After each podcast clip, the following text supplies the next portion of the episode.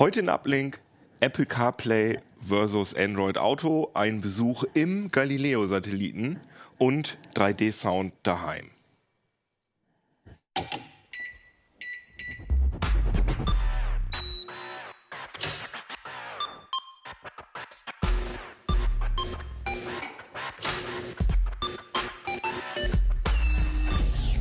CT Uplink. Jo, herzlich willkommen hier bei CT Uplink. Ich habe Besuch. Wer seid ihr? Sag doch mal. Bitte. Okay. Alter vor Schönheit, ne? Ja, genau. Michael Link, Redakteur. Darf ich? Stefan Portek. Und Nico Joran. Das hat ja sehr gut funktioniert. Das hat ja sehr Schon in der ersten Aufgabe gescheitert. funktioniert. Ich bin Jan Kino Jansen und äh, kann nicht moderieren. Merke ich gerade. Aber egal. Was ich kann, ist so Hefte in die Kamera halten, weil das ist nämlich mein Job, so Hefte zu verkaufen.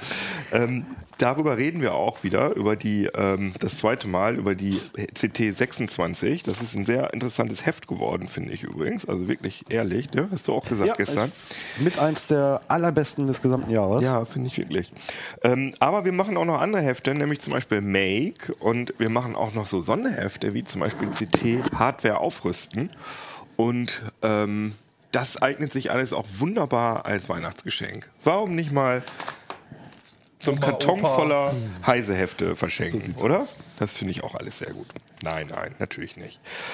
Ja, fein. Äh, CT 26, erstes Thema, über das wir sprechen wollen, war Apple CarPlay versus Android Auto. Warum? Da hast du dich mit auseinandergesetzt. Yep. Warum eigentlich? Also das gibt's doch schon ewig, oder? Was soll das eigentlich?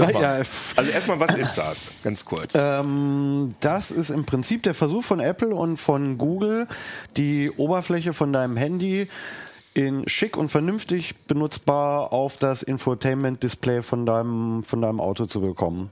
Ach, ach, ich dachte, das wäre einfach nur eine Ansicht auf dem Smartphone, aber das wird auch tatsächlich auf das Infotainment-System Genau, also drauf es- gestreamt. Genau, also sozusagen. wer, Ah, wer okay. ein neueres Auto hat, schon mit so einem Onboard-Navi und, und anderem Schnickschnack, der wird ganz oft merken, dass die Benutzeroberflächen irgendwie nicht so geil sind. Ähm, Mhm. die Navi-Lösungen sind, sofern es keine bessere ist, die halt auch Online-Daten hat, arbeiten damit Offline-Karten, die sind nach ein paar Jahren veraltet und äh, letztlich läuft es dann darauf hinaus, dann kriegst du halt während der Fahrt eine WhatsApp und dann fängst du doch irgendwie an, während der Fahrt so aus dem Augenwinkel Ja, auf deinem Handy rumzunesteln. Und jetzt machst du das auf dem Display.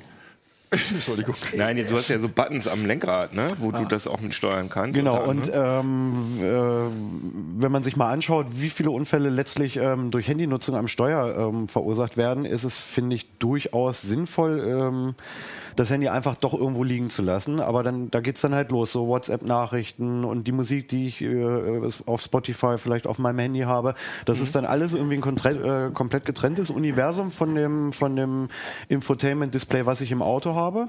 Aber wie, wie kommt das, das- denn da überhaupt drauf? Also äh, funktioniert das so wie Bluetooth? Also dass ich einfach ins Auto gehe und dann erkennt, wenn es dann einmal gekoppelt ist, dann erkennt das System mein Handy und holt sich das Dis also holt sich die Oberfläche aufs Display oder nee, wie? ein klares Jein. Ähm, nee, es ist ähm, im Prinzip immer noch ähm, kabelgebunden. Du Ach, installierst die kabelgebunden. Android Auto App auf deinem Smartphone oder halt die Apple CarPlay App Mhm. auf, deinem, auf deinem iPhone. Und ähm, du musst natürlich auch ein Auto besitzen, was, was äh, eins der beiden oder im Idealfall sogar beide Systeme unterstützt. Und dann kannst du, ähm, wenn du dich ins Auto setzt, einfach dein Handy in die, in die Docking Station stecken oder irgendwo. Die ist da serienmäßig schon drin, oder was? Manche haben serienmäßig eine Docking Station, andere haben jetzt mittlerweile so, so Ablageflächen ähm, unten in der, in der Mittelkonsole, die auch drahtlos laden kann.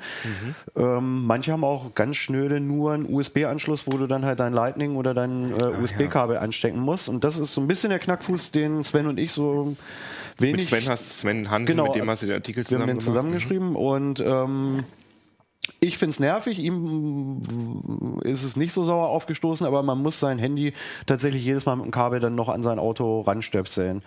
Android Auto unterstützt in der Theorie auch eine Wireless-Verbindung zum Auto, aber ich habe ehrlich gesagt noch kein Fahrzeug und kein Nachrüstautoradio gefunden, was es wirklich konnte.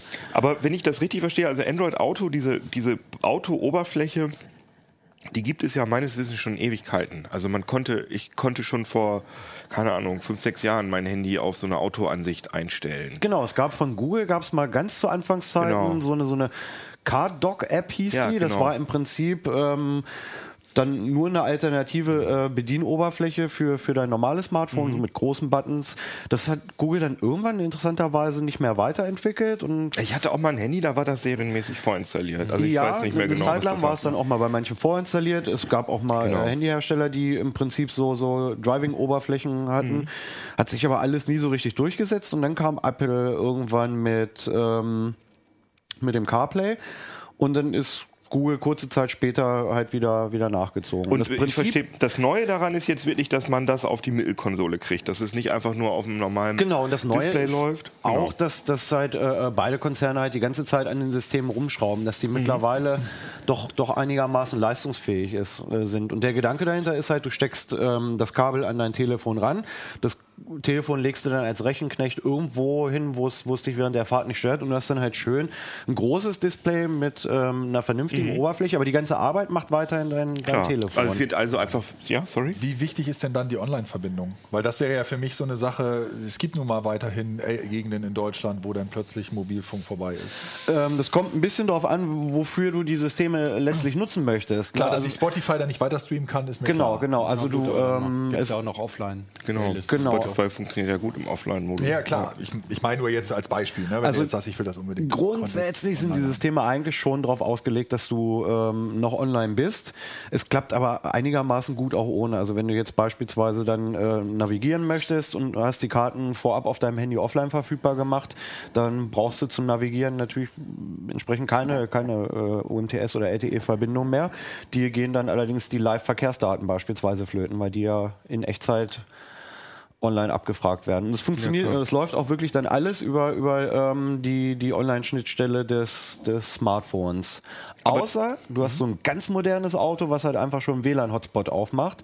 Dann ist es relativ easy. Ähm, das legst dein Handy halt einfach ins Auto rein, es verbindet sich über WLAN mit dem Auto, über Kabel, mit deinem ähm, Entertainment- oder Infotainment-System und dann werden die Daten tatsächlich vom Auto runtergeladen über dessen Modem.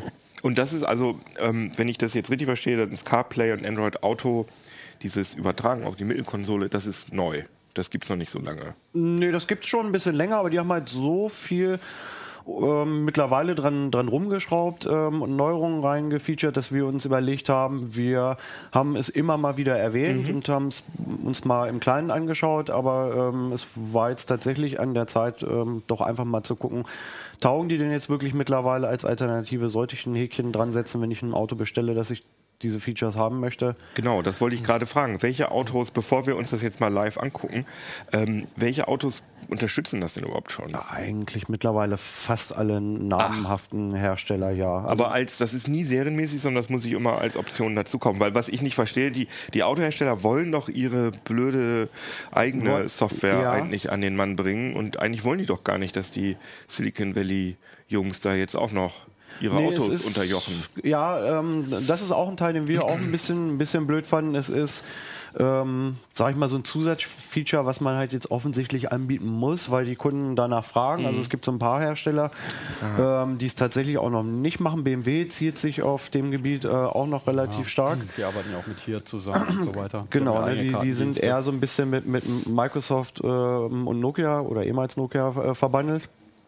Ähm, und du hast halt tatsächlich einen harten Bruch. Also in dem Augenblick, wo du ähm, Apple CarPlay oder Android Auto auf dein Autodisplay drauf dingst, bist du halt in einem komplett anderen Universum. Genau. Du, hast, du hast neue Apps, du hast eine komplett anders ausschauende Oberfläche. Und das wollen doch die Autohersteller nicht. Eigentlich nicht. Und du hast halt auch einen Medienbruch irgendwie immer drin. Also wenn ich dann halt wirklich aus irgendeinem Grund mal wieder zu, zurück in das eigentliche Infotainment-System des Autos möchte, weil ich halt, was weiß ich, gucken will, wie viel Restreichweite ich noch habe oder so, dann musst du halt wirklich etliche Male auf dem Display hin und her tippen und, und wechselst dann im Prinzip zwischen zwei kompletten Betriebssystemen und Oberflächen.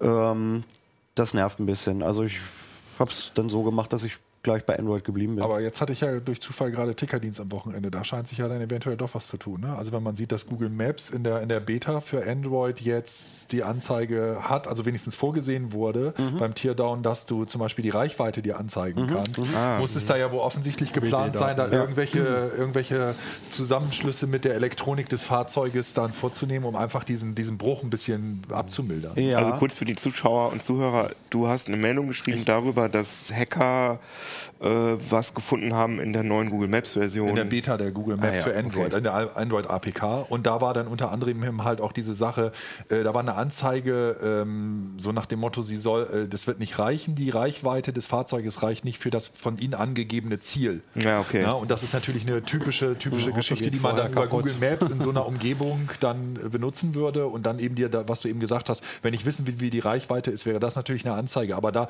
als ich die, den, äh, die Meldung geschrieben habe, war natürlich bei mir im Hinterkopf auch, okay, muss ja wohl dann irgendwie aber von der Elektronik des Fahrzeuges übermittelt werden. ne? Aber wenn wir das Ganze jetzt ein bisschen weiterdenken, äh, dann ist natürlich das, ähm, was, sagst, was sagt ihr dazu, das Unterhaltungssystem? Infotainment-System? Infotainment-System der Autos. Das ist ja was, womit in Zukunft wahrscheinlich viel Geld verdient werden wird, weil, wenn man jetzt mal so weiterdenkt mit Fahrassistenzsystemen, autonomen Autos, dann wird man da rumsitzen und dann wird man in diesem Infotainment-System irgendwie Fernsehen gucken können und der Hersteller, der sozusagen die Kontrolle darüber hat, welche Werbung ich da zum Beispiel sehe und welche, welche Apps da verkauft werden, der wird das Geld verdienen und deswegen werden sich die Autohersteller sich das eigentlich wahrscheinlich, sollten, sie sollten es sich nicht aus der Hand nehmen lassen. Nee, das stimmt, aber Google drückt ähm, da ziemlich, ziemlich auf die Tube. Also bei Apple ist es mir so ein bisschen unklar, wohin die eigentlich mit ihrem System wollen, aber das ist es mir bei Apple sowieso Fast immer. äh, fast, fast, fast, ja. Ähm, also es ist ein bisschen undurchsichtig. Also bei CarPlay hatte ich so ein bisschen den Eindruck, das ist Oh, ich will es jetzt nicht ganz so ketzerisch sagen, aber ich, bei CarPlay hatte ich das Gefühl, es ist so in erster Linie im Prinzip ein etwas schönerer App-Starter ähm, fürs, fürs Autodisplay. Du hast dann halt im Prinzip, so wie du es vom iPhone kennst, du hast da die ganzen Ja, wir können jetzt mal, wir haben hier das Heft Genau. liegen, wir haben, weil leider können wir das nicht live zeigen, weil äh, sich das nur anschaltet, wenn ich dich richtig verstanden habe, wenn man das mit dem Auto koppelt. Deswegen müssen wir mit den gedruckten Screenshots das Auto leben. hat auch nicht durch die Tür gepasst. Und Was ich sehr interessant finde, ist, du hast ja da auch diese Sprachassistenzsysteme. Mhm. Ähm, jetzt bin ich ja nicht jetzt der größte Fan von Siri beispielsweise. Ähm, jetzt, und andererseits, ich hatte ja diese Geschichte über, über Amazon geschrieben. BMW macht ja CarPlay, wenn ich es richtig sehe, im Moment. Und die haben aber ja angekündigt, dass sie Alexa da reinbauen wollen. Ja, ähm, es wird ein Chaos, es, wird, es wird noch ein Chaos. Also ich glaube, da geht die Reise hin. Dann sage ich den Satz noch zu Ende. Also bei, bei Apple habe ich das Gefühl, dass es im Moment äh, ehrlich gesagt nur ein etwas besserer App-Launcher ist. Ähm, so wirkt es auf mich, wohingegen Google schon versucht, mit, mit Android Auto eine komplette Oberfläche hinzuzaubern. Also selbst wenn du normal fährst, dann hast du ähm, so, so einzelne Kacheln oder Karten, die dir äh, alle möglichen wichtigen und unwichtigen Sachen ähm, einblenden während der Fahrt. Und die wollen das mehr als Ökosystem haben und sie wollen natürlich den Google Assistant durchdrücken. Also im, im Moment ist quasi alles, was Google irgendwie macht, äh, mit dem, mit dem Ziel, den Assistenten zu platzieren. Vor allem, das sieht auch ganz schön hässlich aus hier, diese Apple-Oberfläche. ne? Also jetzt mal, finde iOS jetzt nicht per se hässlicher als Android, aber das sieht irgendwie total billig aus. Also wenn wir hier nochmal Das auf ist die, reduziert. wenn wir dann nochmal auf die, auf, also das sieht ja wirklich so total, also das passt ja auch von der Typografie her alles nicht so richtig. Das- Während ähm, Genau, das, äh, Android sieht viel Wir, wirkt halt ein bisschen aus. zusammengewürfelt. Genau, Ja, du, hast, genau. du startest also das seht ihr auch so, oder? Ja, du startest irgendeine App und jede App hat nach wie vor irgendwie noch ihren eigenen Look and Feel. Also es ist wirklich Was ja eigentlich- eigenartig ist. Bei einer Zeig, Firma, die sonst Guidelines legen wir das mal in die. Kamera.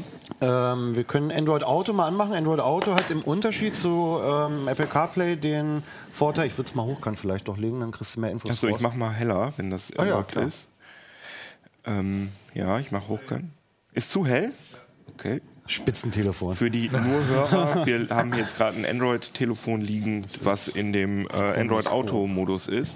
Und das, ich kann es ja mal kurz erklären. Das Ja. wäre jetzt der normale Automodus. So kann man es im Prinzip, die App ist kostenlos. Also jeder, der ein Android-Handy hat, kann die sich eigentlich auch so installieren. und das Ding in die Windschutzscheibe äh, bappen. Und man sieht jetzt, ähm, ich fahre jetzt natürlich gerade nicht, aber ich habe zuletzt auf Spotify Musik gehört. Ich könnte halt jetzt gleich wieder auf Play drücken, den nächsten oder vorherigen Song wieder abrufen. Es bietet mir jetzt schon direkt an, nach Hause zu navigieren, für den Fall, dass ich das möchte. Es sagt mir Wetterdaten. Drück doch mal auf das Navigationsding Dann drauf. würde jetzt in dem Fall Google Maps in einer relativ reduzierten Version angehen und würde mich einfach auf dem Weg nach Hause jetzt durchsprechen sozusagen. Ähm, was auch noch Aber es sieht ja eigentlich genau aus wie ganz normal, ne? Also wie eine normale, normale Android-Oberfläche, oder? Also nee, Maps ist, die Schrift ist größer, es ist ein bisschen reduzierter, du hast nicht ganz so viele Schaltflächen. Ah ja, wie hier unten auch der. der Genau, hier unten Launcher. hast du halt die drei wichtigsten Schaltflächen für äh, Navigieren, Telefonieren ähm, oder Musik hören. Ich kann halt jetzt im Prinzip dann direkt zu Spotify wechseln Mhm. oder ich kann direkt in die Navigation wechseln. Und mehr kann Android Auto so erstmal auch nicht. Mhm. Das Einzige, was ich noch tun könnte, wenn ich jetzt sage, ich benutze halt kein Spotify, dann kann ich ähm, durch einen langen Druck einmalig hier festlegen, welches, ähm, welche App ich Mhm. zukünftig für die Audiowiedergabe benutzen möchte. Und du hast halt auch einen Hochkantmodus, der ja im Genau. Auto, den ich im Auto eigentlich auch sinnvoller finde. Was Ähm, ich tatsächlich sinnvoll finde, ich habe jetzt dummerweise die Benachrichtigung eben äh, schon weggewischt, wenn äh, ähm, Nachrichten reinkommen, WhatsApp oder, oder auch andere Messenger. Man kann sie sich dann halt vorlesen lassen. Ähm, man kann über den Assistenten eine Antwort zurückdiktieren. Das funktioniert eigentlich alles schon relativ cool. Ja, okay. Alles besser als die Tipperei. Was ich mich immer frage, ist bei solchen Sachen, ist, wie ist denn da eigentlich so die Langzeitperspektive? So ein Auto habe ich ja schließlich so 10 bis paar Jahre vielleicht. Ne? Ähm, und ein Smartphone und so ein Betriebssystem, ein, zwei Jahre gibt man dem ja im Allgemeinen. Wie sieht es denn da aus, wenn ich jetzt im Auto zum Beispiel eins von diesen CarPlay-Systemen oder, eins, oder das Android-System habe? Werde ich das in drei Jahren auch noch nutzen können? Oder was haben sich die Autohersteller da einfallen lassen? Ähm, die Autohersteller sind ja in dem Fall bei diesen Systemen tatsächlich eigentlich nur, ja, sag ich mal, reine Senken, also Befehlsempfänger. Die Daten kommen ja alle von deinem Handy. Insofern würde ich, würde ich sogar sagen, dass das eher ein bisschen zukunftssicherer ist. Also sofern Apple und Google jetzt nicht von heute auf morgen sagen, nee, haben wir keinen Bock mehr auf das Thema.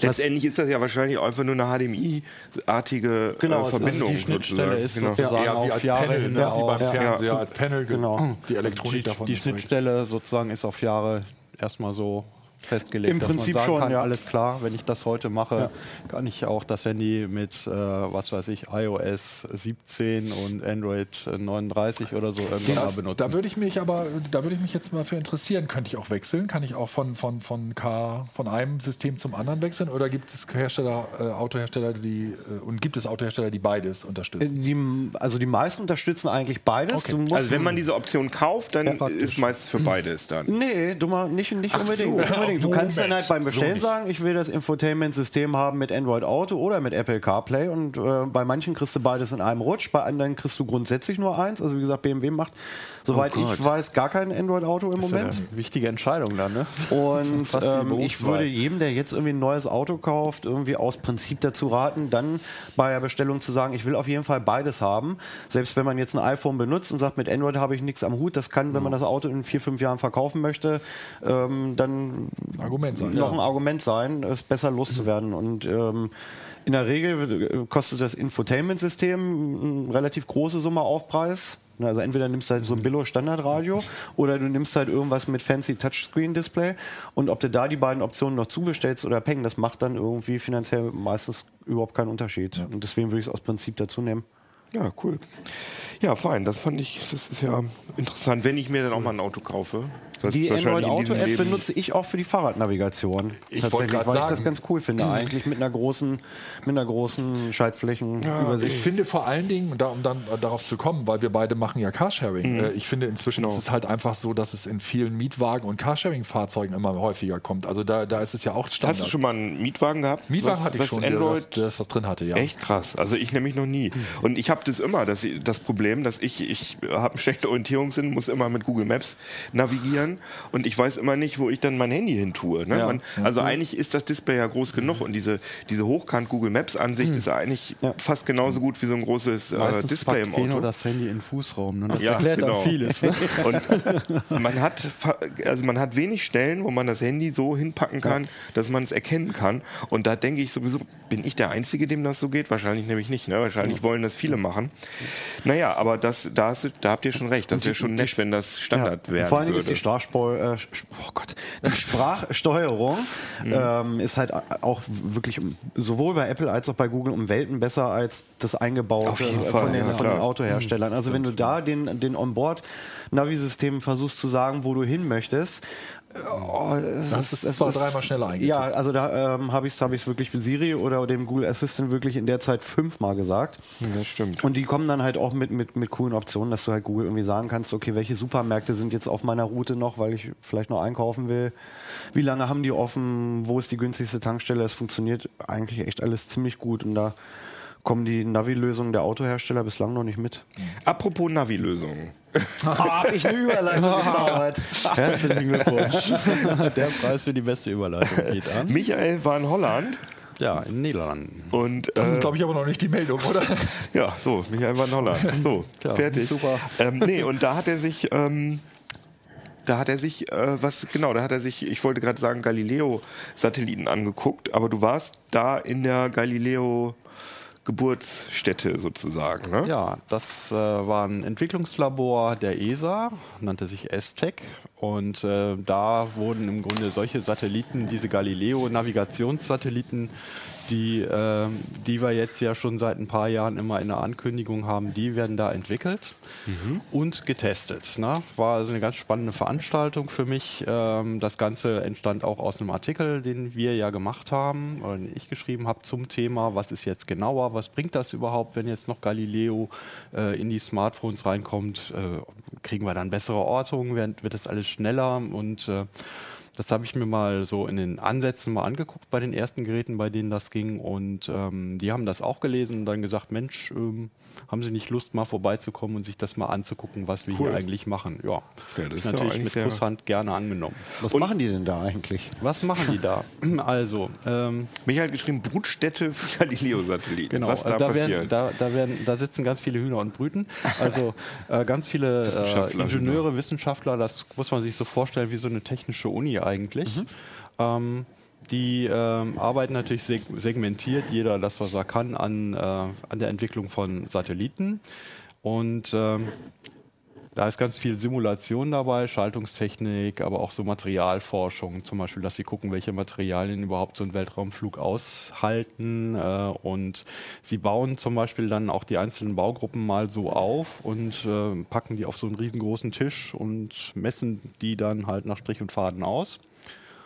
Und äh, wenn das alles so läuft, versuchen sie das Ganze dann halt auch in so einen richtigen Satelliten zu integrieren und foltern den dann, also unter Weltraumbedingungen, ne, sprich Kälte. Schwerelosigkeit. das kriegen wir noch nicht ganz hin. Ne, also äh, Antennen werden vermessen, äh, Kältekammer. äh, Was ich sehr beeindruckend fand, war im Grunde dieses Schallmesslabor, wo man also diese Satelliten fertig zusammengebaut oder die Prototypen in so eine Kammer reinfährt, die ist fünf Stockwerke hoch und bepflastert die dann mit äh, so viel, dass einem, wenn man da selber drin steht, Blut aus den Ohren läuft. Ne? ähm, Und einfach so diese gewaltigen äh, Lautstärken Vibrationen, die man bei so einem Raketenstart hat, einfach zu simulieren. Ne? Weil man es halt im Nachhinein auch nicht reparieren kann. Ne? Ja, Das man kriegt es halt das nicht Ding. hin, ne? wenn, wenn das Ding erstmal oben ist, ne? da fliegt ja kein Astronaut mit, dazu ist das Ding zu klein, also vielleicht gerade mal so wie so eine Telefonzelle. Ähm, geht halt nicht. Und ähm, ja, ich konnte halt auch feststellen, also die Leute, die da arbeiten, es war auch eine etwas komische Situation. Wir kennen das ja alle von Presseterminen. Du gehst hin, hast immer noch einen Haufen Kollegen so und ein Männchen steht dann da vorne und das versucht dir möglichst Sachen nicht zu erzählen. Ja, ja, Ne? das kenne ich, ja. Und da war es dann genau andersrum. Da war ich dann alleine und zwölf äh, Ingenieure und Wissenschaftler äh, stehen wirklich um einen rum und erzählen einem immer. Und du merkst wirklich auch, wie begeistert die sind von ihrem Job und dass es denen richtig Spaß macht. Und äh, also für mich beeindruckend war halt wirklich. Äh, der Pierre Waller, der unten in seinem Uhrenlabor stand, so muss man sich vorstellen, eigentlich so ähnlich wie hier, obwohl wir hier haben wir wenigstens Fenster. Also ein kleines Kellerlabor und da sitzt er so mit seinen großen schmucklosen Kästen und ist völlig begeistert über seine Messkurven, die er da hat, wo er dann sagen kann, juhu, heute haben wir wieder nur eine Nanosekunde äh, Genauigkeit bei, äh, bei der Uhrzeit verloren. Das Aber ich glaube, wenn du so. Satellitenentwickler bist, das ist, glaube ich, das kannst du auch sowieso nur machen, wenn du da große Leidenschaft für hast. Das ist ja irgendwie, es ist ja also ich kann da schon die Faszination, kann ich schon verstehen, weil es ist ja fast wie, wie Astronaut, wenn man Ja. so Sachen erfindet, die, die man da, äh, die man ins Weltall schießt, oder? Ja, das ist auch ganz offenbar geworden. Also ich meine, wir sind ja dann auch in den kleinen Labors gewesen und mussten uns dann halt in diese lustigen äh, Staubfreianzüge dann reinzwängen äh, und äh, es ist schon, schon eigenartig, sich dann so vorzustellen. Da steht man so vor so einem Kasten und weiß dann irgendwie so, ah, in, in einem halben Jahr kreist das Ding um die Erde. Ne? Und das ist schon ja, krass, auf jeden Fall. gesagt, wie lange die brauchen, um, um einen Galileo-Satelliten so zusammenzudengeln? Äh, also die Entwicklung dauert natürlich ein paar Jahre und die Serienmodelle, die werden dann äh, in verschiedenen Firmen dann zusammengebaut. Also in dem Fall diese neuen, neue Generation von Galileos, die wird bei UHB in Bremen oder Bremerhaven zusammengebaut. Ne? Ach, krass. Und die kommen dann wieder zurück und ähm, werden dann dort nochmal getestet, bevor sie dann eingepackt werden und äh, halt wieder andere Stationen durchlaufen, bis sie schließlich irgendwann mal in Kourou landen, wo sie dann gestartet werden. Ne? In wo? Kourou in äh, Französisch-Guayana in Südamerika. Ach, da werden die gestartet, Ja, okay. na, das weiß es hat ja jetzt dieser. Tage einen Launch gegeben. Da sind noch mal vier, ein Paket von vier Satelliten ist nochmal nach oben geschickt worden. Das war der erste Satellitenlaunch oder der erste Raketenstart seit ein bisschen länger, der mal reibungsfrei gelaufen ist, wo nichts kapiert ist, wo keine Rakete explodiert ist. Oder SpaceX, diese Geschichten sind ja auch mal lustig, wenn die versuchen, die Raketen zu landen und es klappt dann öfters halt auch mal nicht. Ne? Ja, ja. Aber es hat schon Spaß gemacht, sich das anzugucken und eben auch zu merken, ähm, wie stark die involviert sind und auch wie viele Gedanken die sich um kleine Details machen. Ne? Und ähm, es wird sehr, sehr viel simuliert, es wird ganz viel ähm, nochmal neu aufgebaut. Äh, ich möchte lieber nicht wissen, wie viel Messing und Metalle und Krams da in der Restekiste liegen. Äh, und ähm, man merkt es halt wirklich, dass die Techniken von Grund auf neu entwickeln müssen, weil es halt noch nichts gibt. Es handelt sich um Raumfahrt. Ja, na klar.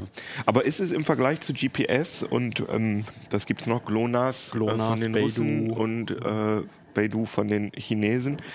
Ähm, ich meine, das kann man wahrscheinlich auch nicht, auch wenn man Technikjournalist ist, wahrscheinlich nicht beurteilen, wie diese, wie diese Sachen sich voneinander unterscheiden, ob Galileo da jetzt irgendwie besser ist als die anderen. Äh, Doch, Sachen, das ne? kann man ganz gut unterscheiden Ja? mittlerweile. Also es gibt äh, ja auch zum Beispiel dort äh, natürlich auch Leute, die die ganze Zeit na, mit dem Pulsmesser sozusagen am Herzen sind und die ganze Zeit gucken, wie genau kann ich denn werden mit so einem System.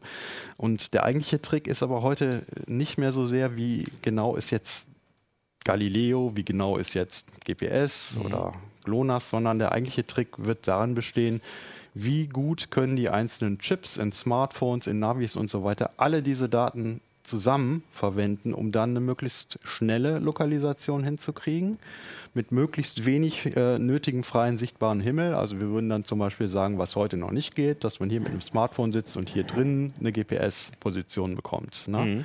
Das wird dann mit solchen Geräten möglich sein, weil die dann halt nur noch ein ganz kleines äh, Stückchen freien Himmel brauchen, in dem sich dann diese minimal nötigen vier Satelliten Also es reicht so ein aufhalten. Dachfenster. Würde dann reichen, Oder, ja. Aber hier in dem Raum, ja gut, hier ist ein Vorhang davor. Hier hier haben wir jetzt noch den Vorhang davor, aber mit Chance äh, würde das dann halt auch Ah, noch mal okay, krass. funktionieren. Das ist eigentlich der Trick, dass man sagt, wir kriegen insgesamt viel, viel mehr Satelliten und die Chips in den Geräten sind dann in der Lage, schneller eine Position zu errechnen. Aber rein politisch gesehen ist doch Galileo, ist das, ist das so ein kalte, kann man sagen, dass es noch so ein kalte Krieg-Überbleibsel ist, so ein kleines bisschen? Ähm, nein, aber es ist auf jeden Fall eine Sache, die, ähm, sagen wir mal, Europa an sich interessiert hat, um einfach unabhängig äh, zu sein. Ähm, es, es existieren ja wirklich die erstaunlichsten äh, Geschichten, wenn man mal so guckt, was Aluhutträger sich so, so vorstellen, was dann alles passieren kann. Also es gibt ganz viele, die also heute immer noch sagen, ja, die Amerikaner, die können ja einfach so GPS abschalten. Können sie nicht. Seit den äh, neuesten ähm, Generationen äh, drei äh, können sie das nicht mehr. Es ist gar nicht mehr möglich, dass die sowas machen. Das haben sie auch damals deswegen gemacht, um den Europäern eigentlich die Lust an einem eigenen System zu nehmen. Hat aber nicht geklappt. Aber was, was, was, wo, was haben die Amerikaner davon, dass die Europäer also eigentlich profitieren ja alle davon. Ja. Also die Amerikaner profitieren ja auch davon, Ja, dass die- es noch zusätzliche Satelliten gibt. Die haben ganz viel davon, nämlich äh, sie müssen dann auch nicht mehr selber so viel bezahlen. Ja, genau. Also sprich, äh, auch sie profitieren ja von den Diensten und es gibt ja zum Beispiel auch einen Rettungsdienst, äh, der auf Basis von diesen äh, Galileo-Satelliten und anderen Satelliten funktioniert.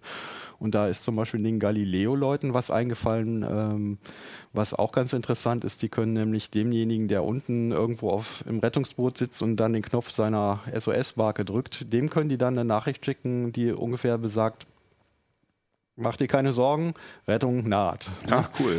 Und das ist natürlich eine spannende Sache. Das haben die Leute von Galileo jetzt äh, implementiert oder bauen es gerade ein. Und das ist eine Technik, äh, wo man eben auch sagen muss, es ist ganz gut, wenn Entwicklung in ganz vielen verschiedenen Bereichen stattfindet von verschiedenen Leuten. Dass äh, GLONASS eine andere Lösung zunächst hatte als Beidou und äh, GPS und so. Das ist ja technologisch alles unterschiedlich, was die sich da ausgedacht haben. Und im Endeffekt nützt es aber eigentlich, wenn man es zusammenfasst und alle Daten gemeinsam verwendet, eigentlich allen. Aber jetzt nur mal ganz zusammengefasst, also das sind ja alles Navigations-Satellitensysteme, also GPS, Baidu, GLONASS, Galileo. Und es gibt aber, wenn ich das jetzt richtig verstehe, es gibt offenbar dann schon Chips, die wirklich alle, also oder Chipsätze, Ja. Navigationschipsätze in Smartphones und Navigationsgeräten, die alle diese, diese Satelliten erkennen können, sozusagen. Das ist im Prinzip so. Momentan ist es halt in den Chips noch ein bisschen problematisch, wie diese Daten äh, verwertet werden. Snapdragon zum Beispiel hat ab dem äh, 821 schon äh, die Fähigkeit gehabt, beispielsweise Galileo-Daten zu verwerten. Und äh, es gibt etliche Smartphones mit dem Snapdragon 821 und einige davon nutzen diese Daten und andere wiederum nicht. Das hängt also nicht nur von den Chipherstellern selber ab, sondern auch von den Betriebssystemherstellern, was die aus den Daten rausziehen. Und zurzeit war eben auch äh, anfangs, äh, Anfang des Jahres, als ich das gemessen habe, die Reihenfolge ganz klar so, äh, dass zunächst mal die Daten von äh, GPS und äh, GLONASS verwendet worden sind. Und äh, wenn das Smartphone dann gesagt hat, alles klar, ich empfange hier 15, mach den Laden dicht, wir wollen hier Strom sparen, damit der Akku lange hält, dann war es auch gut. Und jetzt findet so langsam aber sicher so ein, so, ein, so ein Wechsel statt, dass sie einfach sagen, nee, es ist uns eigentlich vollkommen egal, welche ähm, Satelliten wir empfangen. Wir nehmen einfach alle und äh, unterschiedslos und die bevorzugen dann keine mehr. ah ja, okay. Ja, also es wird schon, es ist äh, langsam ein Umbruch erkennbar. Äh, spätestens mal mit dem 835, mit dem Snapdragon 835 ist das der Fall. U-Blocks hat auch ein paar interessante äh, Chips für Wearables rausgegeben, die ähm, das dann wahrscheinlich auch in absehbarer Zeit bringen. Ah ja. Wie, hast du das im Kopf, wie viel, welches dieser vier Systeme hat die, also GPS wahrscheinlich, ne? aber die meisten Systeme im All, die meisten Satelliten im All? Also GPS ist natürlich jetzt so im Endausbau weit, ganz weit fortgeschritten ähm, und äh, GLONASS im Grunde auch. Äh, GLONASS hatte ja zwischendurch mal Probleme gehabt, finanzieller Art, als äh, es halt so den politischen Wechsel da drüben gegeben hat, sah es ja auch erstmal gar nicht so gut aus für, für GLONASS, bis dann halt ein neues Geld dran kam. Beidou war ursprünglich gar nicht als weltweiter Dienst äh, ausgelegt. Die hatten eigentlich nur vor, Chin China und Asien so ein bisschen zu beobachten. Daraus erklärt sich auch diese merkwürdige Satellitenkonstellation, die die haben. Bei denen läuft ja alles völlig anders als jetzt hier. Ah ja. Und äh, Galileo ähm, ist jetzt sozusagen noch fünf Satelliten äh, bis zum Endausbau entfernt. Es kommen natürlich noch so ein paar Reservesatelliten für Ausfälle, die dann so jeweils äh, paarweise in den drei Bahnen geparkt werden und dann, wenn was ausfällt, eben langsam dahin manövriert werden. Wie viele Satelliten umfasst denn der Endausbau? Ähm, das werden 24 Satelliten bei Galileo sein, plus jeweils zwei, äh, die dann Altreserve übernehmen. Ah, das ja. ist normalerweise eigentlich auch immer eine ganz gute Teuer und ist glaube und ich, ja? GPS, hast du das Ja. im Kopf? Wie viel haben die im Endausbau ungefähr? Ähm, Weiß ich jetzt nicht mehr Ah, ja, okay. Kopf. Das äh, variiert auch. Die haben auch äh, gerade eine neue Ausschreibung gemacht für, neu, für neuen Schwung GPS-Satelliten. Die Mhm. sollen ähm, dann auch so innerhalb der nächsten Jahre gebaut werden. Die werden ja eigentlich auch immer zyklisch aus, äh, ausgetauscht, weil die ja nur eine begrenzte Lebensdauer haben. Genau, das wollte ich noch als letzte Frage nochmal fragen. Wie lange halten die Dinger eigentlich? Ja, also ähm, das ist so, so eine Radio Eriwan-Frage. Ne? Also im Prinzip werden die ja meistens so mit so vier, fünf Jahren projektiert, manche mit zehn Jahren.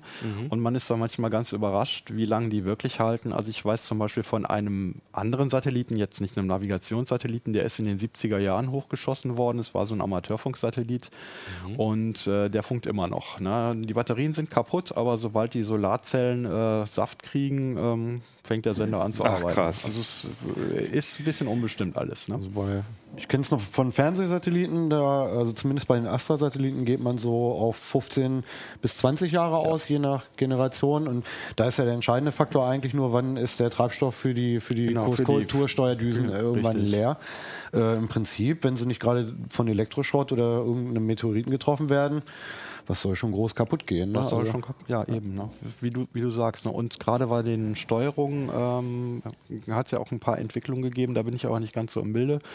Ähm, aber da, da braucht man jetzt wohl auch nicht mehr die Unmengen an Sprit äh, wie, wie vorher. Ne? Da gibt es wohl einige ganz pfiffige Ideen, wie man dann auch tatsächlich ähm, halt äh, den Schub anders hin, hinbekommt. Aber, aber ganz allgemein sind diese Satellitensysteme nicht, also sie haben sozusagen kein Ende, sondern das sind Projekte, die immer, eigentlich immer weiterlaufen müssen, weil die kaputten Satelliten immer wieder ausgetauscht werden Ja, müssen. und äh, das, fällt das war auch eine aus. Frage, die ich, die ich hatte. Ähm, eigentlich 2020 ist ja der Endausbau von Galileo da, also dann sind alle oben. Was passiert denn dann?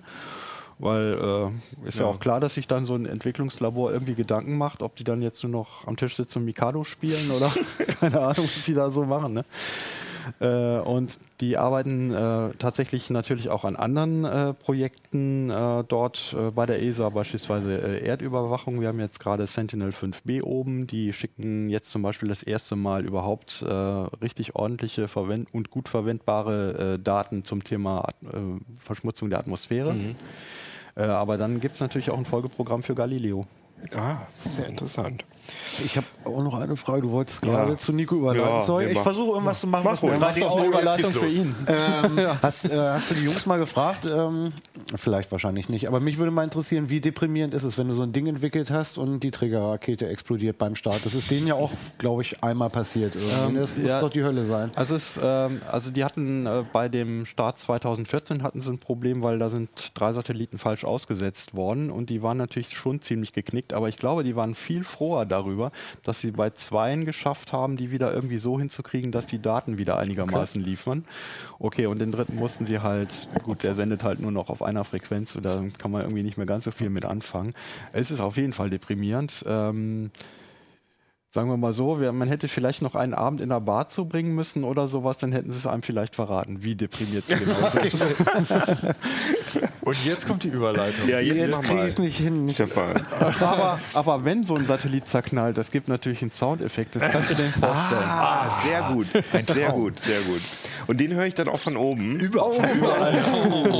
Weil unser Nico, unser Soundspezialist, der hat sich nämlich zusammen mit Hartmut Gieselmann, hat er sich ähm, Auro, Atmos und DTS X angeguckt. Und Was ist angehört. das? Und angehört, ja, das stimmt. Was ist das, Nico?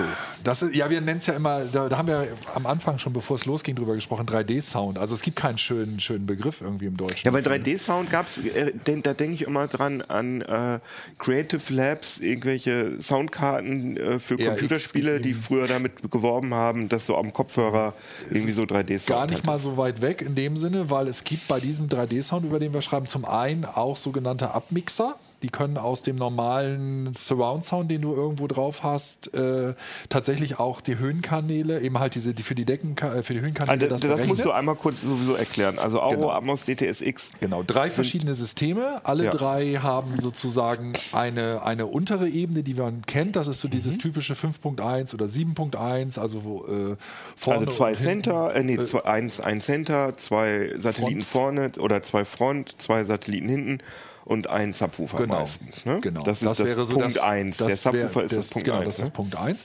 Und äh, also das ist diese Ebene und die haben halt einfach eine, eine zweite Ebene, die ist dann sozusagen über deinem Kopf, um es mal, um's mal einfach zu sagen. Weil es ist irgendwie, diese Geschichte fängt immer sofort an, wenn du sagst, sie sind an der Decke, Mhm. dann denken die Leute sofort, oh Gott, ich muss jetzt zwangsweise irgendwas an die Decke schrauben. Also äh, wir haben unter anderem diesen Beitrag auch gemacht, um, äh, und ich habe den Einleitungsartikel auch gemacht, um den Leuten klar zu sagen, ja, das ist eine Möglichkeit, dass ich das unter die Decke schraube, aber es gibt halt auch Varianten. Also es gibt auch die Möglichkeit, das halt an die Wand ein bisschen höher zu schrauben und abzukippen. Mhm. Dann ist es, sieht es halt schon für die meisten, in den meisten Wohnungen völlig in Ordnung aus und nicht so, so von den Wie viele Kanäle sind das denn überhaupt?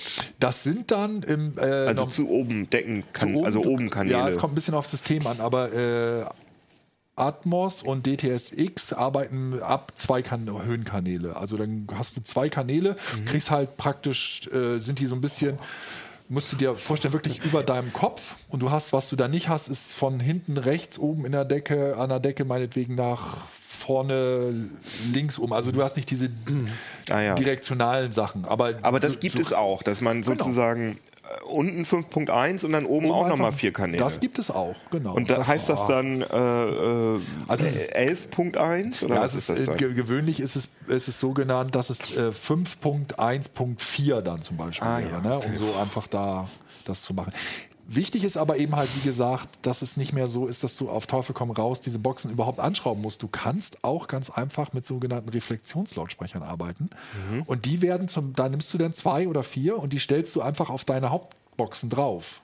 Und dann reflektieren die den Schall, der für oben gedacht ist, über deine Decke. Ah. Aber der dir. Purist findet das bestimmt ganz schlimm wegen den Vibrationen und so. Nee, ganz unter uns. Äh, am Anfang war das, also da, die haben so ein bisschen Fehlstart hingelegt, weil sie, weil zum Beispiel Atmos ein System zertifiziert hat von einem Hersteller, wo das nicht besonders klang. Aber inzwischen habe ich von mehreren anderen Herstellern diese Sachen gehabt und es ist ein bisschen, also es ist nicht so punktuell, wie wenn du das unter die Decke schraubst oder an die Wand nagelst da, aber es ist super, immer noch super gut. Also du kriegst immer noch wirklich den Eindruck, da kommt was von oben. Nee, aber wenn ich eine, eine, eine Box nehme, einen Lautsprecher und da eine andere, einen anderen Lautsprecher drauf tue, dann Da gibt es keine Vibration, falls du das meinst. Das ist also die Das sind extra drauf Die sind ausgelegt. extra darauf die sind da haben ausgelegt. dann Das sind so Spikes relativ, oder so. Genau, die haben relativ, äh, sind die relativ ähm, ähm, fest unten. Die haben also Mhm. so einen Fuß. Da vibriert nichts. Also das habe ich noch nicht erlebt, dass da. Du darfst auch nicht vergessen, in diesen Sa äh, diese, für diese Höhenkanäle, da geht es ja nicht darum, irgendwelche Tiefton, Ja, Töne darüber zu bringen, sondern da geht es halt vor allen Dingen darum, eben halt diese Atmosphäre zu schaffen. Das ballert ja auch nicht die ganze Zeit da oben unbedingt immer nur irgendwie mit, mit voller Wucht, sondern das sind ja auch für, für kleinere Effekte, die wirklich eine Menge bringen. Gibt es das denn fertig schon, dass es irgendwie Frontlautsprecher gibt? Ja, mit? das gibt's.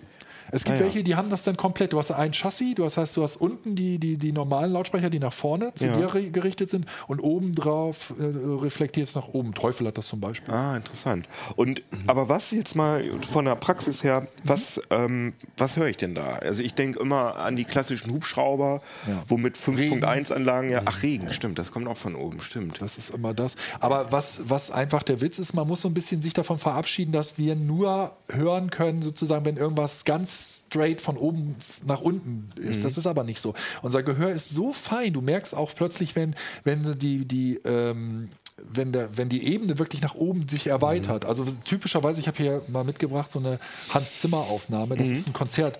Das wirkt halt einfach räumlicher. Das geht, das öffnet sich wirklich nach oben. Ne? Und, ah, okay. ähm, also der Raum wirkt der größer. wirkt äh, definitiv größer und es ist interessanterweise so, dass du auch ähm, als Mensch witzigerweise durch diese Zusatzinformation häufig die unten die, die ähm, Instrumente besser orten kannst. Du kriegst einfach Reflexionen und Zusatzinformationen, die dein Gehirn gut verarbeiten kann. Wenn das vernünftig aufgenommen ist, ist wie bei jeder Technik, das gibt gute Beispiele, es gibt schlechte Beispiele. Wir haben auch deswegen ein paar Discs ja aufgeführt, die man, die man sich anhören kann, um sich mal gute Beispiele anzuhören. Aber ähm, generell ist es halt so, ähm, das erweitert halt gen- generell den, den ganzen Raum. den Ah ja, okay. Raum. Ich muss ja sagen, ich meine, ich habe auch eine 5, also eine 5.0 Anlage, weil ich große Lautsprecher habe und keinen Subwoofer. Ich muss ja sagen, dass ich also ich finde schon wichtig, vorne einen Center zu haben, weil die Sprachverständlichkeit besser ist, aber dieser, dieser Kram von hinten, manchmal denke ich dann, ah ja, okay, jetzt werden die gerade benutzt, aber das habe ich Wer so ja bei jedem fünften Ding, was ich Ja. gucke, Ja. Weil ich vielleicht sonst auch Ja. normale Fernsehserien Aber die Geschichte, also was mir persönlich, ich habe, das ist ja so eine alte Diskussion mit Surround Sound und ich finde immer Einspruch gut, den Dolby äh, mal gebracht hat, ist, äh, dass es eigentlich dann wichtig ist, dass du es gar nicht mitbekommst. Ja, also dieses wahrscheinlich, ja. Ping-Pong Surround, dass auf Teufel komm raus Ja. hinten irgendwas kommt. Wenn du es, äh, das Coole ist in dem Moment, wenn du es abschaltest und denkst, jetzt fehlt was, Ja, ohne dass du das genau kann weißt, sein. warum. Also es gibt eine wunderbare kann sein. Geschichte. Es gibt Atmos, gibt es eine Mischung äh, Everest und du hörst die ganze Zeit einfach nur, du bist in so einem Sturm. Und das, das, ist, das vergisst du irgendwo, dass du eigentlich nur diesen Sturm hörst. Und dann gibt es einen harten Cut und dann sitzt da eine Frau auf dem, alleine in einem Raum auf dem Sofa. Und da ist kein Geräusch. Und das ist wirklich, dass das. Das ist Ah, ja. so ein, so Auf einmal ist man so klein. Ja, ja, klein, so das ist, der, dieser Raum, ganze ja. Raum bricht so zusammen. Du denkst so, Ah, das ist natürlich das ist ziemlich cool. Aber so Effekte zum Beispiel, ähm, wie heißt dieser ähm, äh, La La La La La La Lane? Ach so, La La Land. 10, 10, Ach so. wie hieß dieser Film, wo sie alle im Bunker sitzen? Cleveland Lane? Nein, Quatsch. Nee, Ach so, ich weiß, was du meinst, ja. Äh, ich Cloverfield. Cloverfield. Irgendwie 10 Cloverfield, Cloverfield Lane. Lane, Ja, genau. genau. Und da gibt es das, da sitzen die alle im Bunker. Ne? Alle im Bunker passiert eigentlich nicht viel, aber mittendrin plötzlich hörst du, wie über deine Decke Schritte gehen. Obwohl du ja alleine da im Bunker bist. Und ja, ja. du kannst gar nicht anders, als sofort an die Decke zu starren und selber so das Gefühl zu haben, oh Gott, wer ist das? Wer ist jetzt gerade über meine Decke gelaufen? Wer ist da gerade über mir gelaufen? Ja, okay, das, ist, hört, sich, das hört sich gut an. Ähm, das gibt's auch für, das funktioniert auch schon mit Computerspielen, ne? Richtig, genau. Also ähm, ein großer, großer Auftrieb gibt es jetzt durch die Xbox One X. Also alle Xbox One-Systeme können das, die One, die S und die, die X. Und, aber mit der X ist es halt sehr gepusht worden und jetzt gibt es halt so bei vielen Spielen, die auch schon raus waren, gibt es jetzt Updates und jetzt kriegst du halt ähm, diesen 3D-Sound. Und der Witz dabei ist, dass da aber der ja berechnet wird. Das heißt, die Konsole oder der PC berechnet das und positioniert das. Das heißt, wenn du wirklich dich drehst oder dein, dein Joystick oder du schießt nach oben, dann kann das, dann knallt Und plötzlich äh, gibt es da dann Framerate-Einbrüche, weil das so viel Power kostet? Wahrscheinlich nicht heutzutage. Nein, ne? also es gibt, gibt, es gab jetzt einen Hersteller, der gesagt hat, wir bieten das ganze Paket nur für die X-Variante an und nicht für S und One. Mhm. Aber das lag daran, dass die gleichzeitig irgendwie noch 4K und eine enorme Framerate versucht haben und Ah, alles. okay. Dann wird es natürlich irgendwann vorbei. Aber gewöhnlich ist das, ist das kein Problem. Ne? Aber für PC-Gamer gibt es das, Für. PC-Gamer gibt es das auch. Ähm, du musst dann halt bloß eine, äh, der Sound kommt ja über HDMI. Genau. Du musst dann eine HDMI-Grafikkarte haben und das ist ja meistens, also so, das ist zum Beispiel das erste Spiel, das das hatte, war äh, Battle, äh, Star Wars Battlefield. Und das ist dann, gibt es ja für Xbox, äh, Genau. Xbox One und für PC. Und die haben dann beide dieses. Genau. Ähm, und ist das dann, und jetzt kommen wir nämlich zu dem, was ich natürlich jetzt überhaupt nicht verstehe, Auro Atmos DTSX. Mhm. Ähm, das sind ja offenbar unterschiedliche Sound-Kodiersysteme. Mhm. Ähm, ist, ist dann jeder laut, äh, jeder Receiver, jeder Heimkino-Receiver, der 3D-Sound unterstützt, unterstützt ja alle drei? Das ist, das, das ist eigentlich das Schöne dabei, dass du dich nicht mehr, wie am Anfang war es halt so, als sie gestartet sind, das ist ja jetzt auch schon ein bisschen her wieder, da musstest du dich extrem entscheiden. Aber inzwischen ist es so, dass diese, diese Prozessoren in den meisten AV-Receivern Dolby und DTS auf jeden Fall können. Die Dolby auch- ist Atmos, Dolby ne? Atmos können und DTSX auf jeden Fall können. Und die sind auch extrem ähnlich. Also du kannst alles, was du in Atmos irgendwie aufbaust von der Lautsprecherkonfiguration, auch mit dem Reflexionslautsprechern und alles kannst du bei DTS nutzen. So ein bisschen der Underdog ist Auro. Der Unterschied ist bei Auro, ähm, wenn du die Höhenkanäle bei Atmos und DTSX siehst, das sind Objekte, die sozusagen Soundobjekte, die on the fly von dem Decoder oben platziert werden. Also deswegen kannst du auch zwei oder vier oder meinetwegen auch sechs, könntest du auch oben Lautsprecher haben. Der Decoder packt das praktisch nur an die richtige Stelle an. Also sagt, okay, wenn du zwei äh, Lautsprecher oben hast, dann muss der Ton dahin. Wenn du, äh, wenn du vier hast, muss der dahin. Der verteilt das also richtig. Und der Unterschied bei Auro ist, da hast du wirklich oben zwei Kanäle. Also du hast äh, äh, vier Kanäle zusätzlich. Also es sind richtige Spuren. Und die wär, das wird tatsächlich von diesen normalen Herstellern nur von Denon und Marantz unterstützt.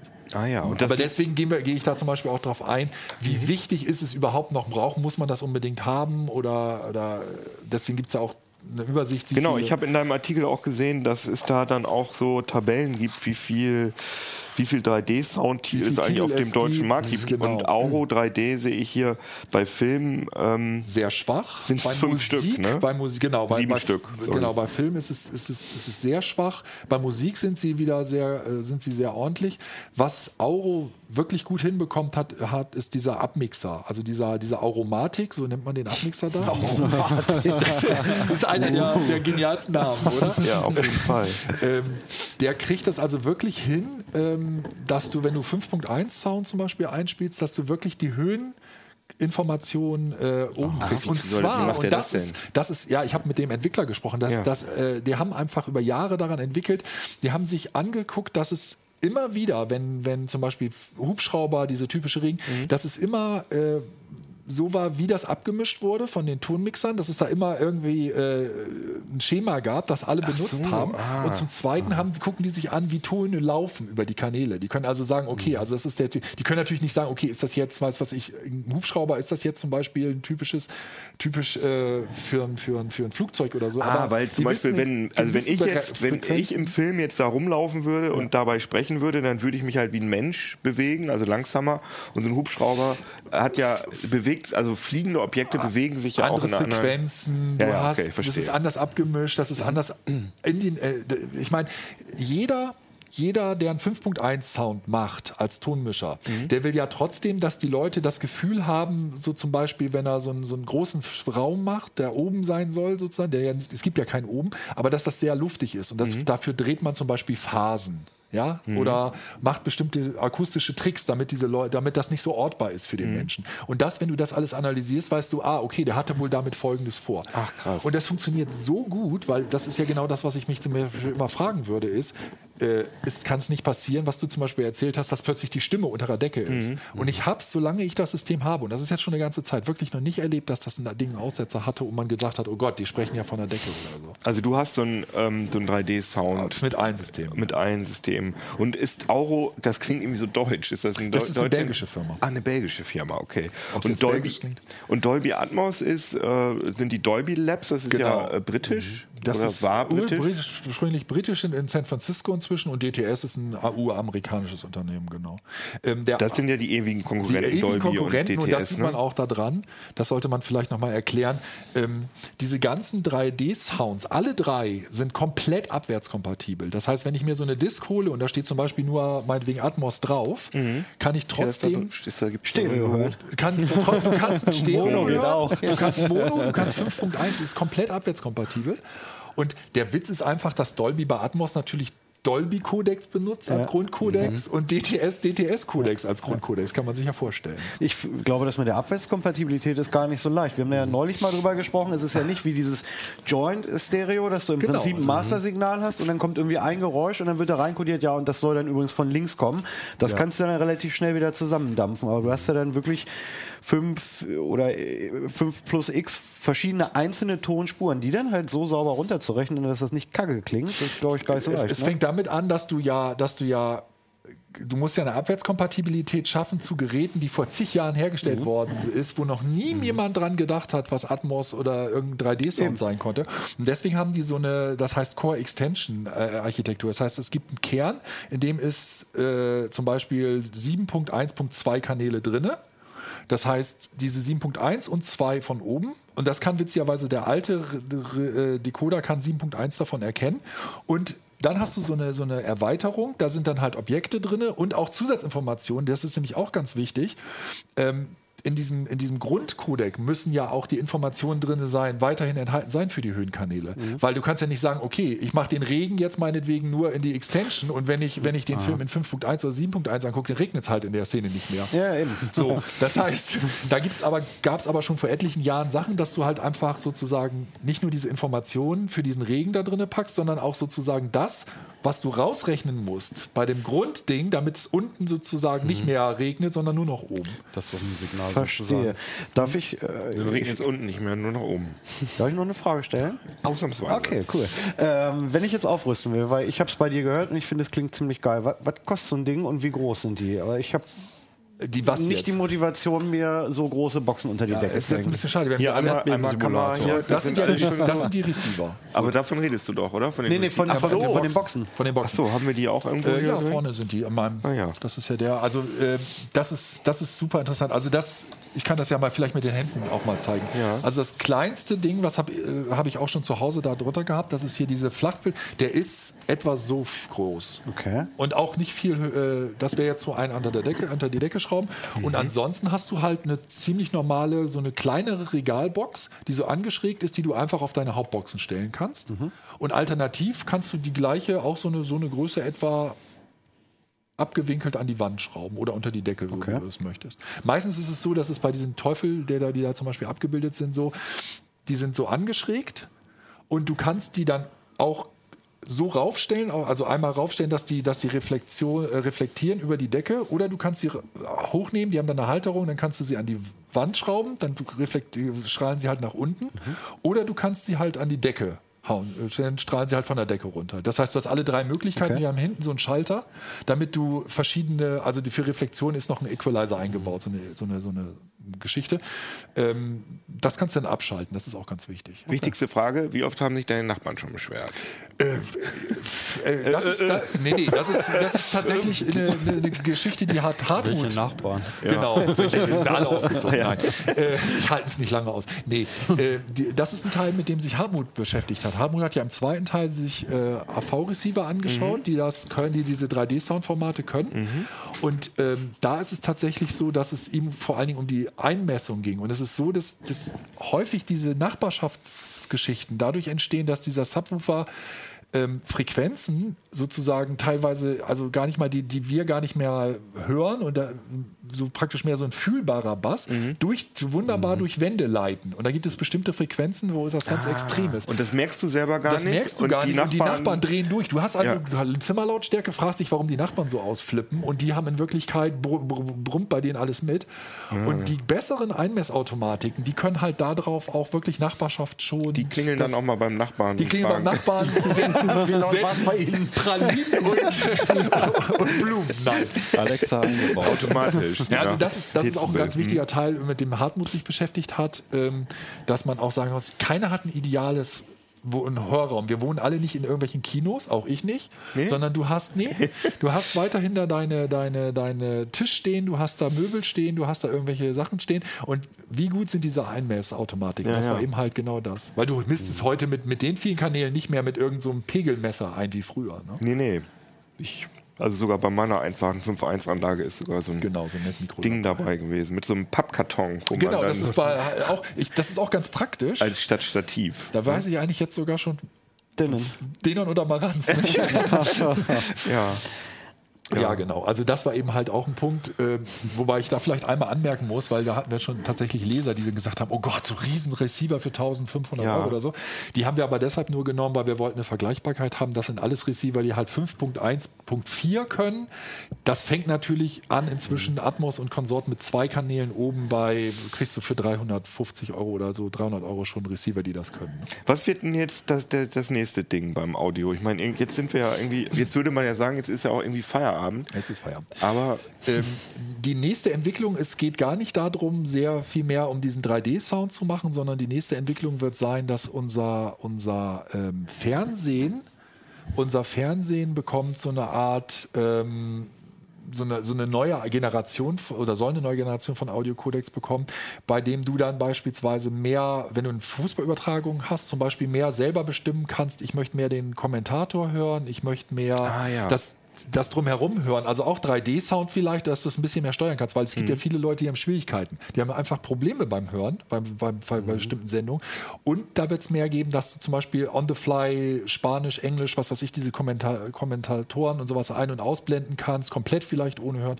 Das Schöne dabei ist, dass egal was sich da durchsetzt, alle, die daran arbeiten, zum Beispiel unter anderem Dolby und Fraunhofer, alle sich aber auch Gedanken machen, dass das abwärtskompatibel sein soll zu den bestehenden Systemen. Also man setzt jetzt nicht irgendwie auf ein Pferd, das dann irgendwie in fünf Jahren oder so komplett tot umfällt und was, sondern das ist halt auch dann wiederum abwärtskompatibel zu den 3D-Sound-Geschichten. Interesting. Kauft ihr euch jetzt auch alle so ein Ding? Habe ich gerade. Aber ach, deins ist sogar tatsächlich auch Eine Menge äh, Kollegen. Atmos-kompatibel. Nee, Vorbereitet. Vor, ja, ich glaube Oder? ja. Klar, Es gibt eigentlich fast Ja, keinen ja, mehr. also ich, oh, ich, ja, ich meine ja. Was heißt vorbereitet? naja, also äh, du, du musst ja nicht von vornherein da die, die Kanäle nutzen. Ah, aber Manche es haben gibt fast keine AV-Receiver mehr, die Atmos nicht selbst in der unterstützen. Einstiegsklasse fast keine Ach, mehr. interessant, okay. Und äh, das Mindeste, was du dann hast, ist, dass du, oder es gibt dann auch einige, da hast du dann meinetwegen sieben Kanäle eingebaut für 5.1.2, aber dann meinetwegen zwei äh, Ausgänge. Vorverstärker ausgangsmäßig, sodass du, dass du einen Stereoverstärker noch da dran klemmen kannst und dann kannst du vier Kanäle oben machen. Ah, verstehe. Und Michael nutzt weiter sein Mono-Küchenradio, aber mit Digitalradio. Detektorradio mit echter Dioden. Ja, ich meine, das ist ja der andere Trend, dass Leute äh, ähm, anfangen, ihre oder schon lange äh, ihre Stereoanlagen sozusagen von früher aufgeben und zum Teil steigen sie dann um auf diese, ähm, ja, auf diese, jetzt fällt mir der Name nicht ein, dieses WLAN-System, was dieses teure Sonos, Sonos, genau. Sonos. Oder Leute, ich kenne aber auch eine ganze Menge Leute, die einfach so eine blöde Bluetooth-Mono-Box benutzen und sagen, ich höre eigentlich hauptsächlich darauf Musik. ist Also ja das auch ein so bisschen ehrlich, Back to ne? the wenn man- roots, wenn ne? man mal Auch zugeben oft. muss. Ne? Finde ich aber Also- auch völlig okay. Ja. Ich finde auch, genauso ist es, es muss nicht jedes, jeder Film muss nicht, passt nicht bei jedem Film 3D-Sound. Und natürlich ist das eine Möglichkeit. Ich mach's manchmal auch aus, weil es Ja. mir dann auch auf den Geist Ja, geht. Also natürlich. es ist so ein, Du machst das auch. Ich finde aber, dass die, die, die Fernseherlautsprecher, die finde ich ganz fürchterlich. Also Nee, da, ja, ja, weil da das, nichts das schon. Also ich benutze, benutze dann halt vorne die Satelliten schon noch, aber ich mache den ganzen Surround-Kram Ach aus, so. also einfach nur Stereo, weil ich es nicht äh, immer haben will. Ja, muss man auch nicht. Also Ich nicht bei jedem Film, den Für ich mich einfach ist mal das so auch ein. Happening, wenn Genau. ich das mache. Und ich finde es auch völlig in Ordnung, wenn man jetzt sagt, das ist ein Happening ist vielleicht falsch, ein Event, halt, man sagt Ja. ja heute total so schön. Aber äh, es, es muss ja auch nicht ständig diese Dauerbeschallung sein. Andererseits freue ich mich dann teilweise, wenn es dann, dann bei, einem, bei einem Videospiel richtig coole Effekte gibt oder so. Ne? Jo. Ja, also natürlich interessiert uns auch, wie ihr das so seht, ihr Zuschauer und Zuhörer. Also schreibt uns an äh, uplink.ct.de. Und äh, ich bin beauftragt worden, noch ein bisschen Werbung zu machen für unser spezielles Uplink-Abo. Vielleicht hat unser Video Johannes ja sogar dafür das Insert vorbereitet. Ha! Sehr gut. Perfekt. CT haben wir nicht drüber gesprochen, so gut ist der, der macht das dann einfach so, der Johannes, also supi. Also ct.de äh, slash uplink bindestrich abo und damit ich hier jetzt nicht so einen Versicherungsvertreter irgendeinen Scheiß verkaufe, habe ich mich extra nochmal informiert, wie das funktioniert. Ihr kriegt da zwei Hefte umsonst auf jeden Fall und äh, wenn ihr dann in die, innerhalb dieser zwei Monate, äh, beziehungsweise innerhalb dieses Monats, weil CT kommt ja alle zwei Wochen, kündigt, dann bekommt ihr natürlich trotzdem weiterhin, könnt ihr dann diese umsonst Hefte behalten und es passiert nichts anderes. Und wenn ihr nicht kündigt, dann fängt da ein normales CT-Abo an, das ihr aber auch monatlich kündigen könnt. Also finde ich, hört sich für mich alles ganz fair an. Also natürlich wäre es noch schöner, wenn man einfach nicht äh, gar nichts mehr machen muss, wenn man sozusagen einfach sich nur seine zwei Hefte äh, bestellt, aber äh, so funktioniert das offenbar noch schöner wäre es, wenn man das Abo dann halt einfach behält. Für immer. Ja, für uns, ja, für uns. Aber ich Ja, für den rede jetzt Leser ja auch. natürlich. Es tut, tut nicht weh, eine gute Zeitung zu kriegen, ne? Das stimmt, hast du recht. Das, du bist eher so der Versicherungsvertreter. Du- nein, nein, nein. Ich, wollte- Aber ist das alles ich meine, was Rechne halt, das mal um in Nee, Kaffee, wenn ich das alles Kaffee blöd finden Monat, würde, würde ne? ich hier nicht arbeiten. Das naja, ist schon geil. natürlich, natürlich ist das ein geiles Heft. Ich finde halt nur solche Sachen immer schlimm, wo man irgendwas äh, bestellt und dann vergisst, äh, lässt ja, man ja, irgendeinen Termin ist- verstreichen ja, und ja, dann, dann hat äh, kann man zwei Jahre richtig, Backe. Nee, genau. sowas machen wir ja und nicht. sowas machen wir nicht. Das wollte ich damit nur sagen und ihr kriegt auf jeden Fall zwei Hefte umsonst. Und wie gesagt, gerade dieses Heft kann ich sehr empfehlen. Das ist alles total wirklich total interessant. Also auch diese Firefox-Geschichte und der Optimali PC natürlich. Nächste Heft wird übrigens auch sehr interessant. Kann ich jetzt schon mal Sneak Peek spoilern. Ja, und das war's jetzt mit CT Uplink und wir wünschen euch noch ein schönes Wochenende. Also euch wünsche ich das natürlich auch und. Uplink. Ciao. Tschüss.